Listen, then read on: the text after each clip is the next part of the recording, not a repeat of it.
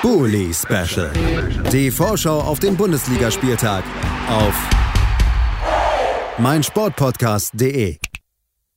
Herzlich willkommen zurück zum Bully Special auf meinsportpodcast.de. Wir sind beim letzten Spiel der Samstagskonferenz um 15.30 Uhr angekommen, bevor wir dann gleich auch über das Spitzenspiel zwischen Bayern und Dortmund sprechen werden. Es ist äh, aber vorher noch auf dem Programm das Spiel zwischen Köln und Arminia Bielefeld und äh, da werden wir auf zwei Mannschaften blicken, die unterschiedlicher nicht unterwegs sein könnten. Arminia Bielefeld mit dem Trainerwechsel unter der Woche nochmal um sich da irgendwie noch vielleicht einen letzten Impuls zu holen. Im Moment steht man auf einem direkten Abstiegsplatz, äh, zwei Punkte hinter Stuttgart auf dem Relegationsplatz, drei Punkte hinter Hertha, die gerade auf dem rettenden Ufer Platz 15 stehen. Bei den Kölnern hingegen, die letzten beiden Siege, haben sie wieder in Schlagdistanz gebracht, gerade vor allen Dingen zu Platz 6 zu Union Berlin, denn die haben 47 Punkte, die Kölner haben 46 Punkte auf Platz 7. Dahinter ganz, ganz eng immer auch noch Hoffenheim im Rennen um diesen Platz 6 mit, mit nur einem Punkt weniger als die Kölner. Oder eben auch im Rennen um Platz 7, denn da stehen die Kölner gerade. Und ja, vieles bei dem Pokalfinale, was wir jetzt haben, spricht dafür, dass dieser zur Teilnahme an der European Conference League berechtigen würde. Also der Traum von Europa lebt in Köln weiter, braucht aber auch einen konzentrierten Schlussspurt. Den Auftakt hat man gemacht in Gladbach, eben gerade haben wir ja über die Gladbacher auch gesprochen beim Spiel der Freiburger und äh, die, die Wucht, die Konzentration, die mannschaftliche Geschlossenheit in den Abläufen, die der Trainer sehen will, die funktioniert bei Köln zu diesem Saisonzeitpunkt herausragend. Das muss man wirklich nochmal loben.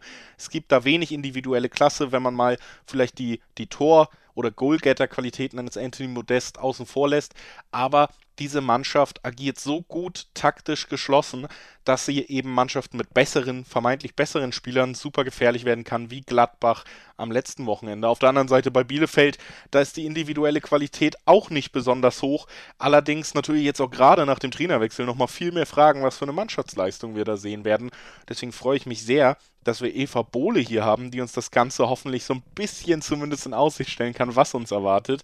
Hier ist Eva Bohle vom Zweite Bundesliga Podcast mit ihrem Blick auf die anstehende Partie. Erstmal zum Spiel gegen Bayern. Ähm, war tatsächlich im Vergleich zu den Wochen davor gar nicht so ein schlechter Auftritt. Ähm, auch wenn man sich die ersten 20 Minuten von Bayern relativ in die eigene Hälfte hat zurückdrängen lassen. Äh, ironischerweise nach dem Tor für, für die Bayern ähm, wurde es dann tatsächlich besser. Umso bitterer natürlich, äh, dass dann das 1-1 nicht zählt wegen einer doch sehr, sehr knappen Abseitsentscheidung. Ähm, und dann ähm, ja auch die, die Verletzung von Kunze, dritter Kopftreffer dann innerhalb von äh, drei Spielen, ist natürlich auch nicht besonders schön. Ähm, und dann natürlich hier doppelt bitter, weil äh, Nianzu ja eigentlich hätte vom Platz gestellt werden müssen. Ähm, weiß man natürlich nicht, wie das Spiel dann äh, danach verlaufen wäre, aber ist natürlich äh, dennoch eher ungünstig. Ähm, ja, das Ganze wird natürlich jetzt überschattet von der Traineranlassung von Frank Kramer am, am Mittwoch. Ähm, ich vermute, dass da innerhalb des Teams ähm, was auch nochmal geknallt haben muss. Also, dass da ähm, in, in, einem Artikel von der Neuen Westfälischen steht, dass Arabi sich nochmal mit dem Mannschaftsrat zusammengesetzt hat. Ähm, und da soll es wohl ordentlich geknallt haben. Ähm, einige Spieler haben wohl auch ihr, ihren Verbleib ja, an diese ähm, Trainerentscheidung gesetzt. Ähm, also das heißt, äh, dass manche Spieler seine Zukunft im Club äh, von der Personalie an der Seitenlinie abhängig gemacht hätte. Ähm, und das ist natürlich gerade in Anbetracht von Spielern wie Pieper oder Brunner oder auch Ortega gar nicht mal so unwichtig. Ähm, wie gut sowas ist, ist äh, oder wie ja, verantwortungsvoll, respektvoll sowas ist, ist was anderes.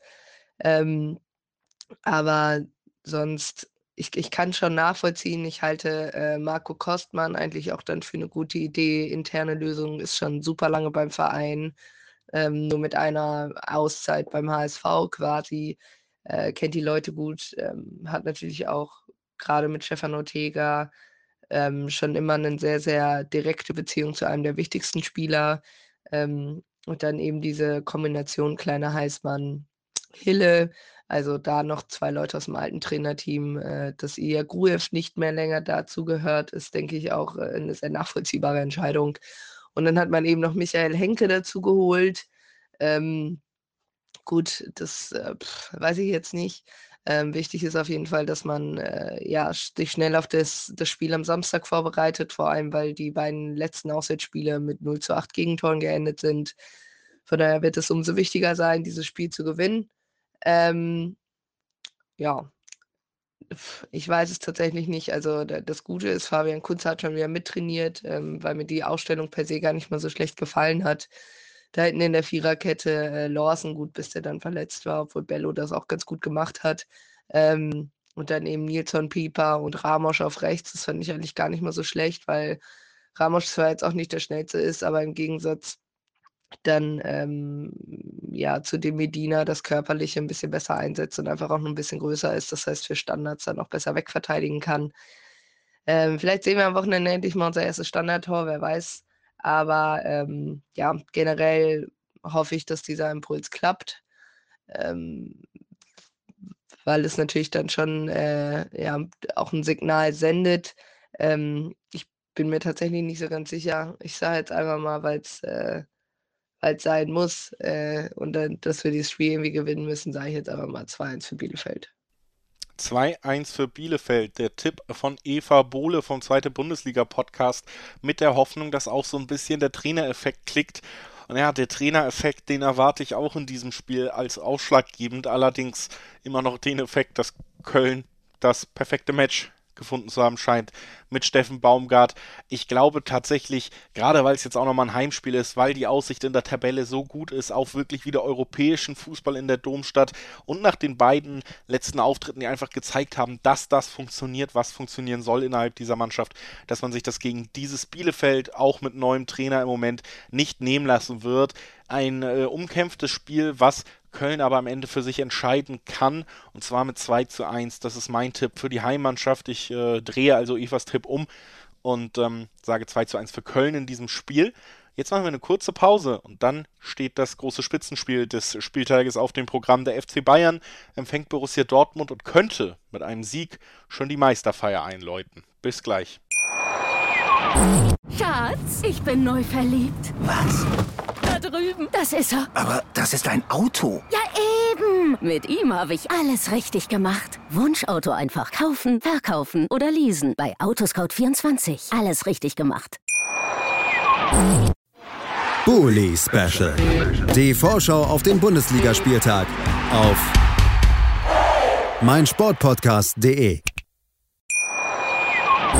Schatz, ich bin neu verliebt. Was?